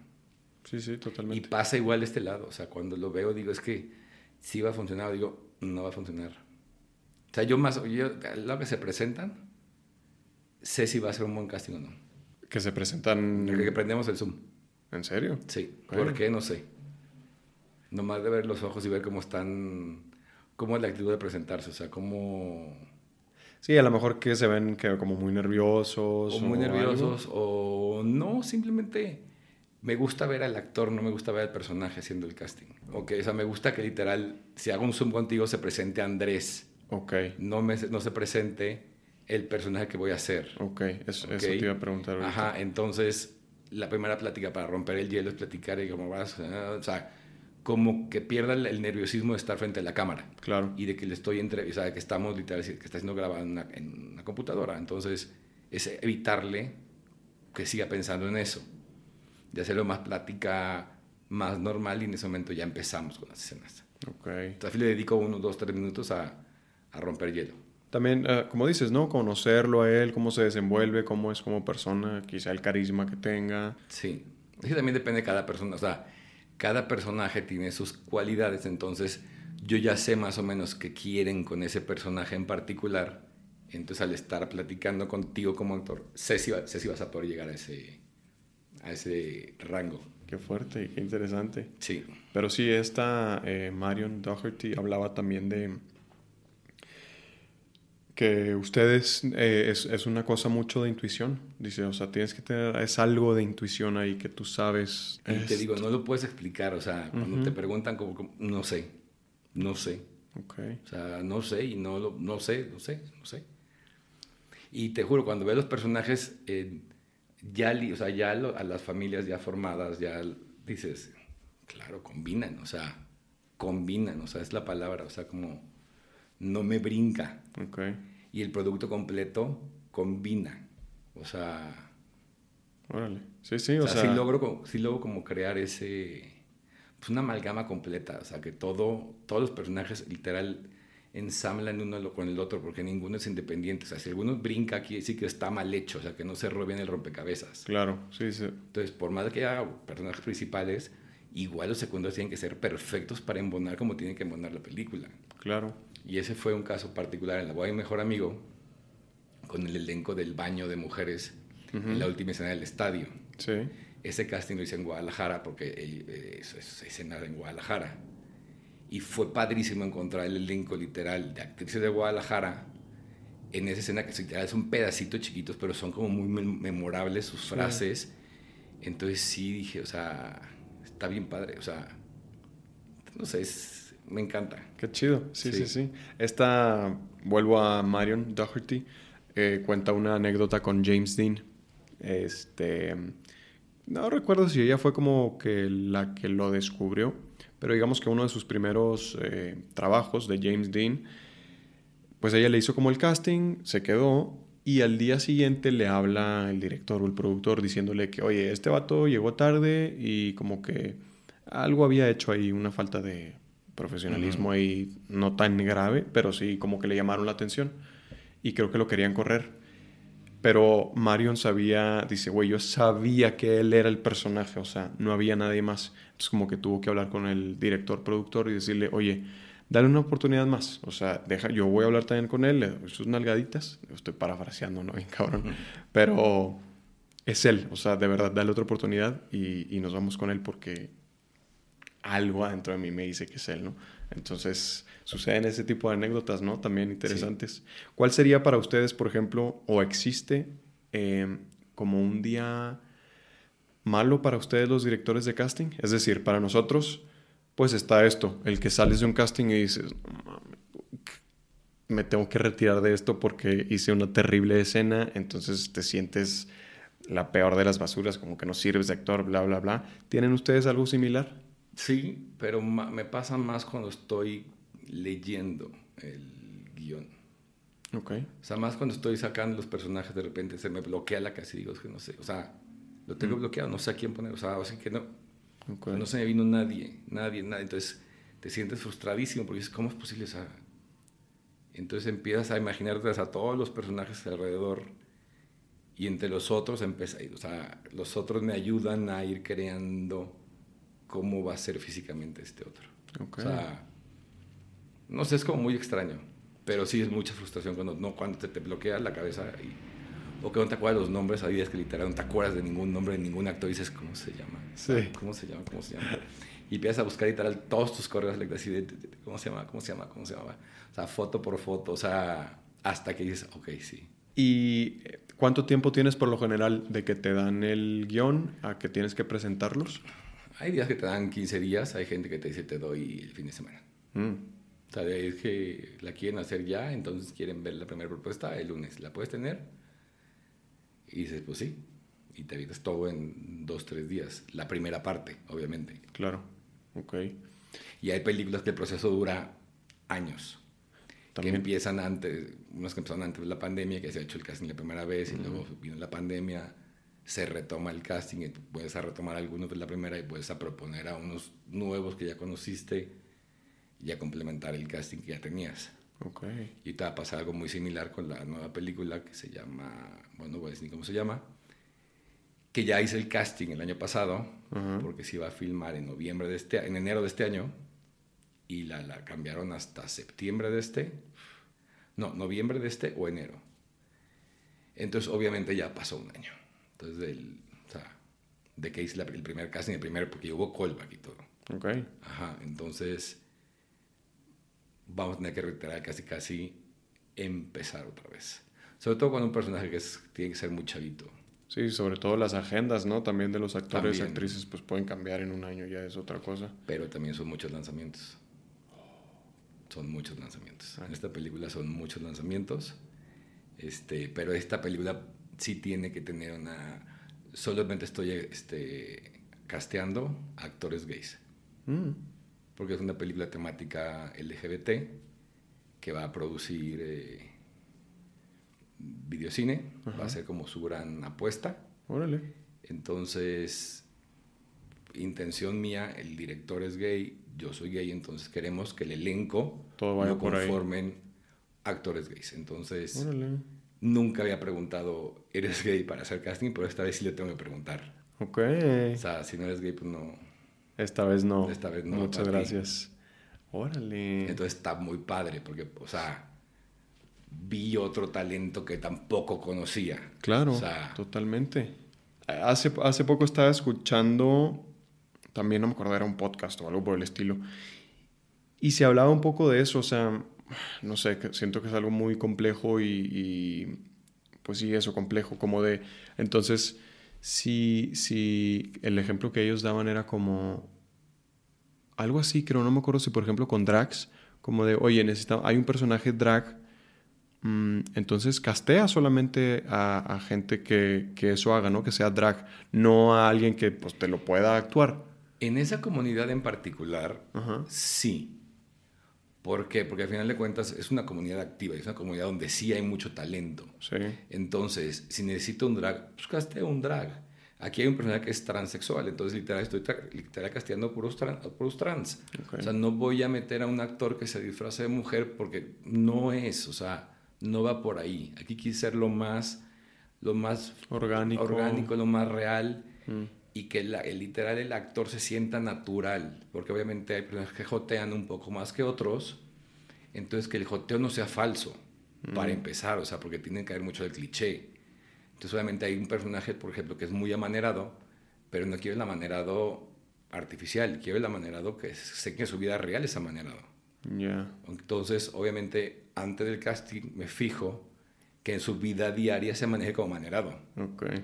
Para poder darme, o sea, porque no quiero que se vea, o sea, no, no voy a, o sea, no voy a jugarme en este proyecto, porque literal quiero que sean lo más natural que se, o sea, que sea un casting que dices, o sea, así son, o sea, así son. Sí, de acuerdo. Pero Digo, totalmente de acuerdo. Y creo que tiene que ver también con, con el tipo de proyecto y... Sí, es que cada proyecto es diferente. O sea, al final de cuentas, cada proyecto es como muy individual. Y, o sea, hay cosas que te piden... O sea, pero este en particular sí lo quiero así. Sí, eso, eso está interesante. Digo, solo sale, sale mi, mi actor. Claro, que no dice va a tener como... trabajo en esta película. Ajá. No, y... y ajá, a ver, sí y no. Como decir, oye, yo también te puedo hacer un gay amanerado y, o lo que me pidas. Sí, pero, o sea, el equipo principal o sea, el equipo de los siete protagonistas, necesito que sean eh, gays. Los siete. Okay. Los demás equipos que juegan en la, de la película, los demás personajes que juegan, sí puedo literal jugar con alguno que no sea gay, si no pasa nada. Okay. Pero ellos en particular... Los que llevan la historia. No, los voy a... No hay manera. Porque si me, de repente me, a un producto me giró ver a alguien y dije, no, no lo voy a ver. ¿Por qué? Porque no es gay. O sea, mm. punto. No es gay. Ah, está interesante. O sea, ahí está chido, la neta es, es pues dentro de esta misma eh, ola inclusiva que estamos viviendo, ¿no? Que sí es como, güey, porque... Inclusiva para no forzada, que ese es el que, que, que, quiere llegar, que no sea forzada. O sea, que no te fuercen a literal a creer, que, se, que crean como... Es que la, la gente heterosexual o, se imaginaba, antes pasaba un poquito más eso, se imaginaba cómo eran los personajes homosexuales y eran caricaturas y eran... Sí, como el estereotipo. Totalmente, entonces aquí sí tiene que ser muy orgánico. Pues qué chido, qué chido, qué chido eso. Mm. Pero, pues bueno, no vamos a tener trabajo nosotros, ¿verdad? Digo, aquí, por ejemplo, en este proyecto en particular, si juegan fútbol, pues es un plus. Oh. Entonces, si hay actores que juegan fútbol, no tienen que ser gays, pueden entrar a los otros equipos. Si todavía juegan fútbol y son gays, pueden jugarme en la, en la carta grande. Pues medio juego fútbol. Ok. Nada, te creas.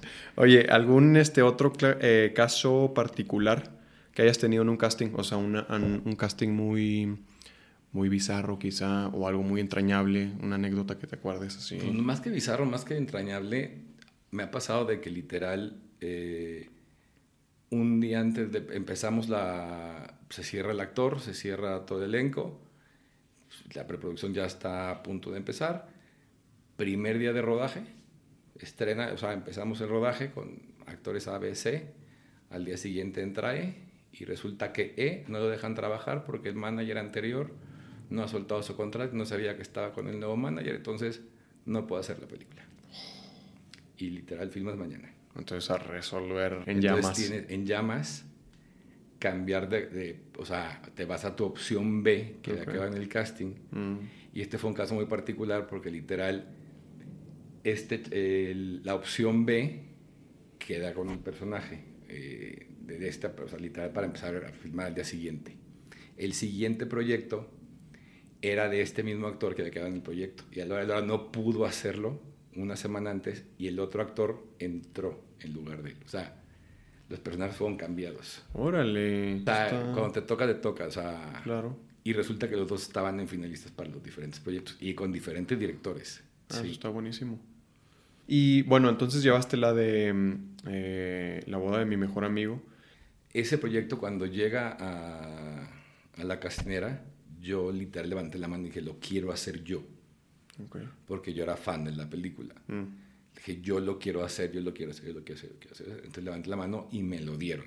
Entonces, lo primero que me dijeron, no, barajeas varias ideas en ese, con toda la mesa, o sea, con todos los otros directores de casting, con las, con las Morán, entonces van barajeando a quién vas a presentar, o sea, como a quién vamos a presentar al productor y al director yo en mi cabeza tenía a Ana Serradilla en Cansada de Besar Sapos. Mm. Entonces dije, es una comedia como muy orgánica, muy natural, sin ser forzada. ¿Quién más puede ser Julia Roberts en México? O sea, no hay comparación, pero tiene que tener un tipo de comedia como muy especial. No es el típico chiste de soy chistosa y por eso te ríes, sino que le pasa por lo, lo que está sucediendo alrededor y por su misma torpeza. Mm. Entonces, en mi cabeza no había otra. A lo que llega la presentación con el productor y el, el director, la primera que presento es Ana Serradilla. Entonces, les encanta Ana Serradilla, Mm. obviamente. Después pidieron ver a más actrices, se vieron muchas actrices mexicanas, la mayoría de actrices de comedia y no comedia se vieron para el personaje, pero Ana lo hizo formidable. Y en ese entonces no iba a ser Miguel Ángel Silvestre. Se- yo siempre quise traerme un extranjero, Ok. porque me quería meter a un actor mexicano que no lo quería que fuera el personaje. Dije, no me lo imagino, entonces, con tal de que no lo metan, voy a romperme la cabeza a ver a quién me voy a traer para que no me puedan decir que no. O sea, ¿y no encontraban a alguien mexicano tampoco? Como... Nunca lo, nunca lo vi mexicano. O sea, yo fue esa como... Quise, siempre quise que fuera español. Órale. ¿Por qué? No sé. Entonces, el primero que pensé fue Mario Casas, pero para el protagonista. Ok. ¿ok? Pero Mario no podía por fechas, entonces dijimos, no, entonces que el protagonista no, entonces mejor el, el otro personaje que sea español. Y tiré el nombre, dije, acaba de ver Sensei, dije, pues Miguel Ángel Silvestre. Mm. Y todo el mundo se quedó así de, ¿cómo? Y yo, pues, ¿por qué no? O sea, nada perdemos en contactarlo. Y pues aceptó. Entonces, pues fue como, ok, me salvé de que me metieran a, A tal. a tal en ese personaje, porque no es lo que, o sea, yo dije, o sea, no hay manera. ¿Y que, eh, o sea, era muy malo? Muy malo, pero con mucha, con fama de que vende mucho cine, pero pues no ven- según yo no vende tanto. Mm. Y siento que el personaje no le iba a quedar bien. Sí, eso O que dices, no, no lo veías en el no lo veía personaje. en el personaje. O sea, no es que sea mal, bueno, a mí sí se me hace malo, sinceramente, pero... Pero tampoco tiene ese estigma, pues, de, de ser tan malo, quizá. Exacto. ¿Y, y, y por qué lo querían? ¿Por, por cartelera? Por taquilla. Mm, Pero al final de cuentas, ¿con qué le, gato, le mato taquilla? Pues con una taquilla más fuerte. por supuesto. Entonces yo tenía que traerme una carta más fuerte para poder matar esa taquilla. Sí, no, pues, y, y qué carta, ¿no? Sí. Estuvo, estuvo buena. Oye, eh, para ir cerrando, un consejo que te hayan dado que más te funcione en lo profesional. Que me hayan dado. O, o- o un consejo que tú des. Pues creo que el que, que más me ha quedado es que si vas a hacer las cosas, hazlas bien, si no, no las hagas. Ok. O sea, o sea, siempre pensando en ser el número uno. O sea, eso fue un momento para mi papá. que Si vas a hacer esto, haz, pero sé el mejor. Mm, O sea, no te conformes. O sea, siempre busca ser el mejor. Digo, no lo soy. Hay muchos muy buenos directores de casting, pero me siento bueno en lo que hago.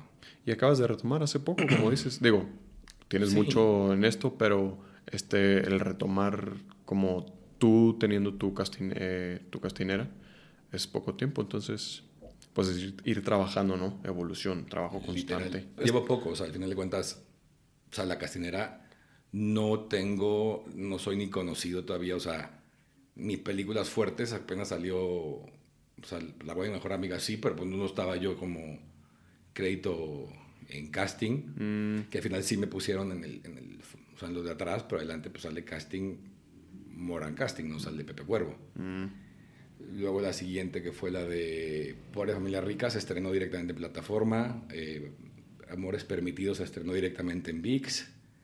O sea, todavía ningún proyecto mío estaba así como que en, en pantalla hasta este que, que va a ser el de Carlos Carrera. ¿Cuándo se estrena este? Parece que en noviembre. Ya se, o sea, ya está en post. Ya está terminada. Ah, ok. Ya está viendo a qué festival se va. Ah, qué chido. Porque sí es Claudio, eh, Carlos Carrera. pues, Claudio. Al ser Carlos Carrera, que- querían a- o sea, actores bastante buenos. O sea, entonces sí pude cerrar a Luis Gnocchi, Ok. eh, Claudia Ramírez, eh, Juan Manuel Bernal y Emilio Treviño, que es el lanzamiento. Pues mucho éxito. Muchas gracias.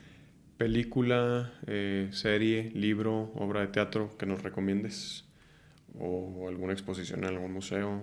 Yo creo que el libro, para todo actor es básico, el actor se prepara. O sea, léanlo, por favor.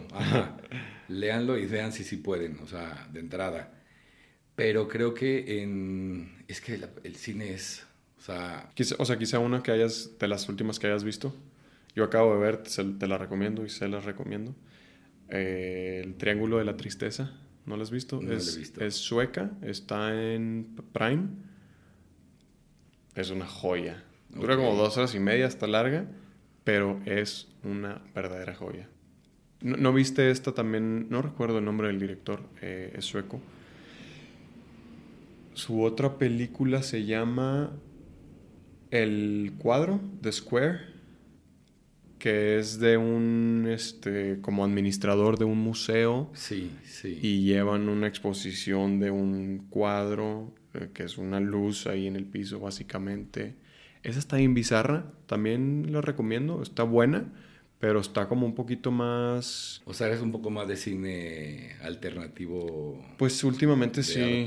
Digo, veo de todo, depende de mi estado de ánimo y lo que quiera hacer, ¿no? Si me quiero tirar en el sillón ahí a perder un poquito el tiempo, pues sí me voy a algo más comercial, ¿no? Sí, de pronto intento como ver algo más artístico y no estoy en el mood y es como, uy, no, ahorita no tengo cabeza para ponerme a pensar y estar viendo algo así tan profundo, ¿no?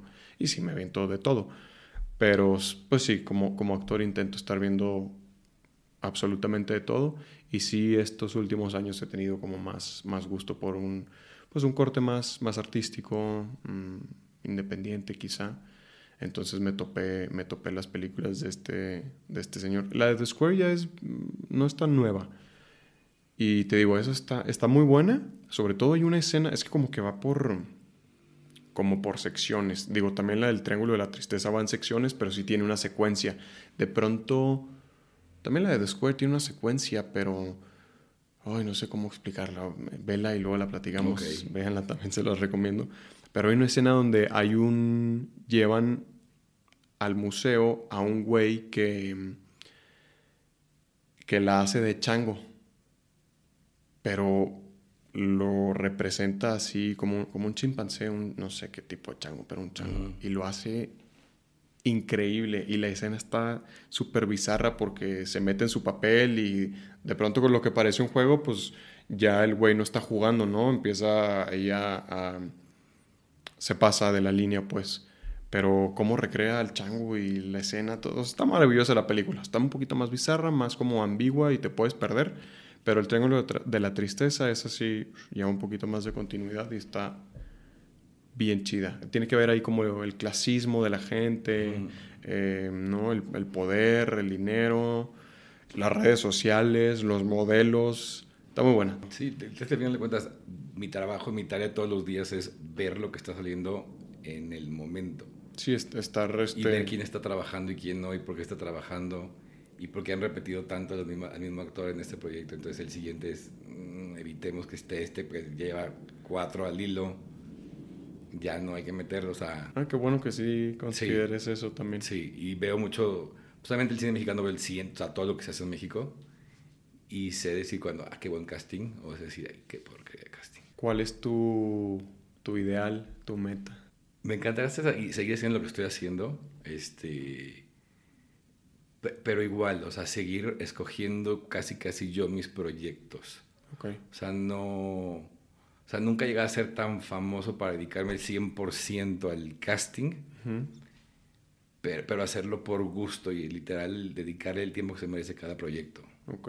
O sea, como lo estoy haciendo. Seguir con este trabajo sí, artesanal. Porque muchas veces sí dices, quiero hacer mucho, si quiero vender mucho. Sí, pero ya se convierte en una manufactura de productos a granel. Entonces, ya tienes gente trabajando para ti, ya tienes ah, gente que te sugiere y que te hacen y ya, tú no, ya no es tu visión. Se puede perder un poco la calidad, ¿no? Entonces sí me gustaría como tener proyectos, pero proyectos como escogidos. ¿A qué te hubieras dedicado si no fuera al arte?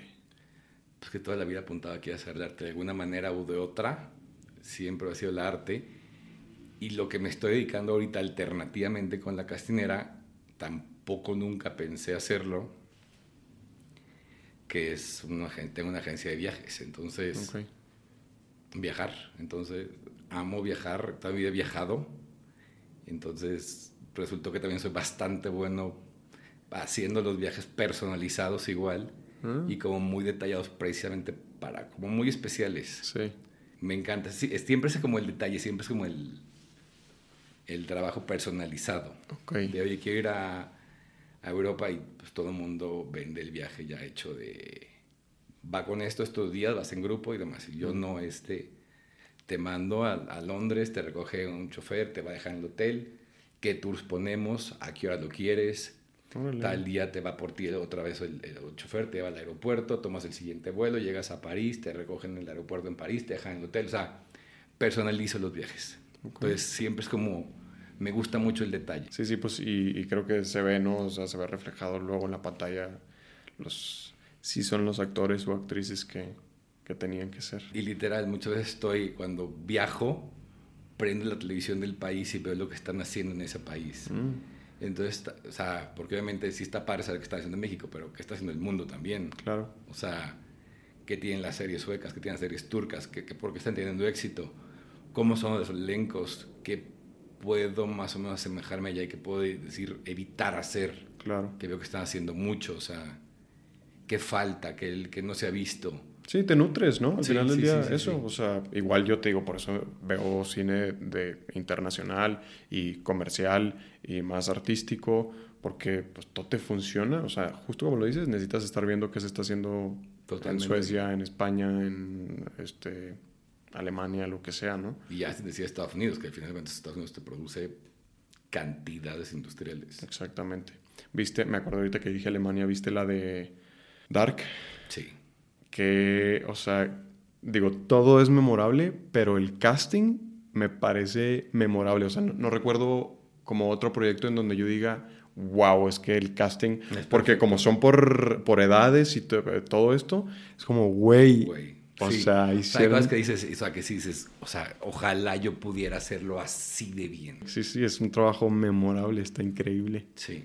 ¿Recuerdas como alguna otra película o serie donde digas, güey, es que el, el casting ahí fue Híjole. estupendo, extraordinario? Yo me estaba tratando de acordar de una... The Woman King con Viola Davis. Mm, no la he visto, pero sé cuál es. Todas las chavas, todas son perfectas. O sea, el casting es perfecto. órale. Todas tienen una fuerza, o sea, sin decir nada, se ven, La voy a ver porque no la se he ve visto. que sí les forzaron ahí el casting. O sea, sí, digo, varias estuvieron nominadas al Oscar y varios premios. Ah, claro, es cierto. Sí, ese es muy, buen casting.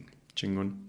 Eh, redes sociales, eh, ¿dónde te encuentra la gente? O también si quieres que te manden su material, los actores, Sí, actrices, paso- ¿a dónde? El casting de la agencia es, el, bueno, el Instagram es Pepe, Pepe Cuervo Casting en Instagram. El correo electrónico es casting arroba pepecuervo.com. Ok. Ahí mandan sus fotografías. Sí, ahí. no muy seguido. Y no- cada, y no- cada dos meses. Y no más de tres fotos, por favor. Y, Y el personal arroba Pepe Cuervo. ¿Y tu agencia cómo se llama? Agencia de viajes. Let's Fly. Let's Fly. La tengo en Texas. Based in Texas. Based in Texas. Pronto moverme a California, o sea, voy a abrir sucursal de California. Y a lo mejor me venimos a hacerlo en México otra vez. Puede ser. Pues ya que, pues ya que me lo está demandando. Ya, chingón. Pues mucho Sí, éxito. Gracias. Qué chido. Let's Fly TX. Pues gracias por estar acá. No, muchas gracias por la invitación. Eh, Estuvo bastante ameno. Sí, se disfrutó y creo que nos vas a sacar de, de muchas dudas y muchas cositas que no teníamos mucha conciencia de que Es que es eso, al final de cuentas es te- o sea, ser consciente y no por querer trabajar, aborazarte y querer hacer todo. Sí, O sea, sientan si realmente van para o no van para. tener el criterio bien Sí, sólido, ¿no? Sí, porque si no simplemente te lleva decepción tras decepción tras decepción, entonces son más no los que te tendrían que haber tocado. Entonces No yo, evito, yo evito un no, te digo, de hacer el primer recorte sin que la gente se entere que lo estoy recortando. Claro. O sea, antes de evitar saber que están vistos para casting, que voy a pedirles casting, ya eliminé a la mitad y nunca ni siquiera se enteraron que estuvieron propuestos. Entonces, creo que evitar ese dolor, de entrada es maravilloso. O sea, yo lo que más odio es cuando un actor está pregunta y pregunta y pregunta y yo sé que ya no quedó y no puedo decirle, ya fuiste. O sea, me duele, o sea, me cuesta. Sí, pues sí. Me cuesta porque pues, no me gustaba que me lo dijeran a mí. O sea, o sea, entonces lo digo como me hubiera gustado que me lo hubieran dicho a mí. Con O mucho sea, tacto. Sí, sí, porque pues, al final de cuentas, pues son seres humanos, son máquinas. Entonces, algo que literal tiene muy mal la empresa de que hace las cosas que literal, o sea, eres un producto más. O sea, Sí, me sirves, bueno, no me sirves, adiós. Desechable, vámonos. Totalmente, y eso pues no, no está padre. Sí, de acuerdo. no está No padre. está padre. Entonces, si nosotros no apoyamos al talento y el talento no se siente acobijado de entrada por el director de casting, o sea, ¿cómo se va a sentir llegando ya a un set? También ha pasado, y esto sí lo voy a hacer como muy claro. Muchas veces no saben quién es quién a la hora que están sentados. De repente llega a ser más gente ahí en el casting. Sí, sí. Entonces, el casting empieza como prenden la cámara, como cuando llegan al lugar donde está haciendo el casting. Claro. Porque de repente, una vez me tocó que yo estaba abajo cuando estaba haciendo un casting de una película y llegó la actriz mamoncísima, mamoncísima, payasísima. Y yo estaba ahí a la espalda. Nunca supo quién era yo. La, me subí. De lo que pasó, un encanto divina. Y dije, no, chaparrita, te llevo abajo como eres. Mm, O sea, no, o sea, si sé cómo, vi cómo eras en esos cinco minutos, tú crees que te voy a proponer para que estés seis semanas con un equipo de producción, directores, más actores, con ese carácter que tienes, o sea, no hay manera. O sea, ¿por qué? Porque al final de cuentas quieres que la, la filmación pues sea perfecto, o sea, sea lo más Amena. ameno, tranquilo, o sea, Sí, claro. Cero divismo, cero... Y pues sí, o sea, la actitud tiene muchísimo más que ver, casi lo mismo que ver con tu manera de actuar. Pero lamentablemente no todo el mundo piensa como tú. Pero créeme que si tenemos dos opciones, buenas las dos, Mm. sabemos que una es mamona y otra no es mamona, automáticamente se quedarán la mamona. O sea, 100%. O sea, queremos evitar problemas seis semanas en set. Claro. O sea, y literal, tengo gente que sabemos que ya no vamos, no, o sea, no- ni siquiera puedo proponer ya, porque sabemos cómo es su actitud. Y una actitud mala en un set seis semanas, o sea, Sí te te rompe puede- la armonía completa. Entonces, Sí, una sí. película sin armonía pues, no se puede hacer. Pero insisto, o sea, no todo el mundo piensa como tú, desgraciadamente. Ni todos los directores de casting, ni los directores, ni los productores. Por eso gente- siguen esas, o sea, por eso abunda ese tipo de gente también que dices, güey, ¿qué onda? No, nunca, ¿En qué momento? nunca te ha llegado un golpecito de realidad ahí que te, que te regrese al piso o algo. Sí. Digo, creo que sí es la minoría, ¿no? Eh, definitivamente, pero, pero pues sí, se ve mucho también eso y dices, creo que sobre todo en ciertas eh, compañías, pero Y digo, y al final de cuentas también nuestra, labor- nuestra labor como director de casting es buscar talento donde tampoco hay oportunidades, como lo hice con doblaje, ¿Mm? lo hago mucho con teatro, teatro musical, o sea, actores literal, a lo mejor no tienen la, o sea, nunca dijeron voy a hacer cine, pero sé que son muy buenos y tienen el timing perfecto en comedia musical, por ejemplo, y resultó que son bastante buenos para hacer castings. mm, claro. Estaba buscando aquí el nombre del el director de The Square, eh, perdón que te dejé de ver, pero es, am, para no dejarlos en blanco, ni a ti ni a la gente, The Square, director Ruben Ostlund, Suecia. Los suecos están haciendo cosas muy extrañas últimamente. Sí, sí, sí, también vi... La serie de Ragnarok, no sé si la viste, Ah, no la he visto. Está muy interesante. ¿En dónde está esa? En Netflix, que es como versión Thor moderno, Ajá. ubicado en Suecia actual, pero con mitología, o sea, bastante interesante. Ok. Y un casting bastante orgánico, no perfecto, de esos que me gustan que no son el, el, la- el hombre perfecto, la mujer perfecta, no, o sea, porque no son, la vida no es así. Ah, la voy a ver. Sí, se, se me, viene, se me vino también a la mente la de... Se llama Sweat, como de sudor. O de... Sweat, sudor. Es sueca. Y también es como de una influencer. Y pues como el lado también mm, negativo, oscuro de, pues de esa vida, ¿no? Y casi creo que sí es sueca. Y está muy interesante también. Esa está en Movie, en la plataforma Movie. Y sabes también quién actúa muy bien, o sea, muy bien, los españoles. Sí. O sea, esa naturalidad del español, no sé cómo lograr que la puedan obtener los mexicanos. No sé cómo decirlo sin que suene mal. Porque al final de cuentas es la manera en la que lo dirigen, yo creo, también tiene mucho que ver. Porque al final de cuentas el talento es igual. Pero ya me ha tocado, o sea, todos mis proyectos me gusta tener a alguien español o española dentro de mis proyectos. ¿Por qué? Porque amo cómo trabajan y amo la manera en que se desenvuelven. ¿ok? O sea, me gusta esa naturalidad, o sea, son orgánicos 100%, van a otro ritmo, entonces inyectan en el set una cosa diferente. Estoy de acuerdo contigo, o sea, creo que no tiene nada que, no tiene solamente que ver con, con, el talento de los actores y las cómo actrices. Lo dirigen. Cómo lo dirigen e incluso desde el guion, o sea, creo que luego...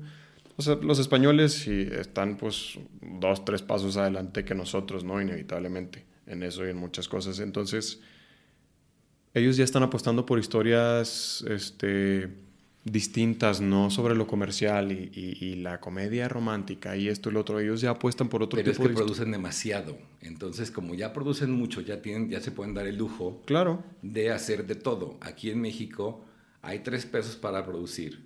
Esos tres pesos de entrada ya uno y medio se lo dividieron la gente que siempre produce y el otro uno y medio se lo van a dividir entre 50 nuevas personas. Entonces te va a quedar literal 50 centavos a todos 50 que nunca han llegado a ninguna parte porque no tuvieron el apoyo suficiente para poder conseguir cosas. Y para llegar a eso tienes que ser un guion lo más perfecto a lo que le gustaría ver a la academia para que te den el, el porque si no les gusta poquito lo que estás hablando, entonces no te dan el dinero. Entonces es un círculo vicioso. Sí, sí, sí. Entonces son puros productos que sabes lo que vende, que son comedias baratas, comedias, o sea, muy sencillas que siempre saben que van a quedar ahí y productos de calidad. No, no hay como esa diversidad de podemos hacer y explorar y hacer más cosas. Sí, y platicaba el otro día con un amigo que como que es eso y los que se quieren salir de esa raya como que se van al otro extremo bien cabrón. Entonces, o sea, sí, ya es algo eh, fuera de lo comercial y de lo que siempre vemos, pero se vuelve algo así súper abstracto, súper este, denso que dices, wow, o sea, como que todavía nos falta encontrar ese punto medio en el que dices, güey, esto ya no va por la línea de lo que estamos contando siempre, pero, pero sí algo digerible, algo que puedas entender fácilmente, ¿no? No, no tan, algo tan, tan, tan complejo y tan intenso, abstracto ahí, ¿no? Pero pues sí, creo que tiene que ver con, con, que los españoles, pues eso, ya se están permitiendo hacer otro tipo de historias que están funcionando y que no se van a ninguno de los dos extremos, sino que encontraron ese punto medio muy bueno. Digo, que tienen cosas también malas, al final de cuentas hay cosas algunas cosas malas, pero en general la dirección actoral es muy similar en todas y es muy orgánica, es como la actuación más orgánica del mundo, o sea, porque todos actúan como muy similar. La manera de dirigirlos todos es como muy de sentimiento, de quiero sentir. Por eso mucho actor de México se va a hacer cursos especiales a Madrid de curso de un mes, dos meses, para la naturalidad que tiene allá. Mm, no, no, lo había visto así como, como lo dices tú. Y aquí, bien o mal, pues como nos entrenaron a hacer a tres cámaras, en un principio, pues tienes que literal cuidar esta luz y cuidar acá y cuidar acá, y que te escuchen y que te estén hablando. Entonces, pues la actuación empezó diferente. Sí. O sea, se fue creando diferente. Ahí vamos, ¿no? Ahí vamos, ahí, vamos, Ahí se va. Y hay, cosas, hay, talentos impresionantes en México, o sea, impresionantes. Tanto de actores, directores, guionistas, solo que de pronto pues, no se le da oportunidad a, pues, estas nuevas historias. Y, ¿no? y a mí me gusta traer, digo, la, la, gente extranjera, o sea, Luis Ñeco de Chile, Miguel Ángel Silvestre de España, en la de Amores Permitidos, pues está eh, Clara Lago y Clara Lago también española, es porque si, yo estoy empezando yo a jalar gente de allá, quiero que ellos jalen gente de acá, mm. ¿ok? ¿Y crees que resulte? Sí, puede que sí. Okay. Porque literal se ven resultados de esa mezcla de español mexicano, español mexicano. Entonces el día que lo descubran van a decir, oh, digo, también lo están haciendo. O sea, se llevaban a Ana Paola, se llevaban, o sea, mm. o sea, están empezando a ver esa mezcla mucho México-España. Creo que podría ser más amplia y podría generar más trabajo y literal variar un poquito los elencos. Y que el mexicano tenga oportunidad de trabajar en, en Argentina, en Chile, en Colombia, en España, o sea, porque está la calidad, falta la oportunidad. Oye, pues qué chingón. Me gusta, me gusta lo que estás haciendo, pero Pepe. sí, mis amigos, o sea, sí tengo amigos, eh, directores, este, managers en España que sí les he propuesto, Ajá. oye, pues este actor acá está en México, pero pues yo que tú lo tendría visto allá. Y si, si les Sí. prendes ahí la... Sí, Ok. sí. Wow, pues Pepe, estás haciendo una gran labor por México. Es que al final de cuentas, o sea, es algo que me hubiera gustado que me hicieran a mí. ¿Mm? Claro. O sea, todo lo veo como que me hubiera gustado que me dijeran a mí, como me hubiera gustado que me ayudaran a mí, que me dieran el no y que me dieran el sí. No, hombre, pues gracias por tu conciencia y tu No, pues, al empatía. final de cuentas, pues, vengo de ahí. Sí, o sea, sí. vengo de ahí. Todos mis amigos son actores. O sea, no puedo ser diferente. O sea, no puedo evitar no tener empatía por De acuerdo. y ser el típico mamón de, ah, next, el siguiente. O sea, no, no puedo, no puedo. No está conmigo y no va a pasar. Y, o di tu casting, se acabó con permiso, el siguiente. No, no puedo, Ok. no puedo. No, tengo que conectar para que haya ese... Porque sé que así podemos fluir más fácil. Sí, totalmente. O sea, si a ellos les va bien, a ti te va bien y todo se une en esta armonía de la que hablamos y, y evolucionamos como, como cine nacional y todo, ¿no? Exactamente. Chingón, pues gracias por todo lo que estás haciendo, No, Pepe, y gracias por estar acá. No, gracias por la invitación, de verdad. La disfruté. Qué bueno, qué bueno, me da gusto, igualmente. Y pues dejamos la puerta abierta para una, una segunda conversación más adelante, Adelante. y le damos, le damos con gusto. Ok. Chingón. Pues gracias, Muchas Pepito. gracias, gracias a ti. Y muchas gracias a todos los que nos escucharon y nos vieron. Nos vemos la próxima. Adiós.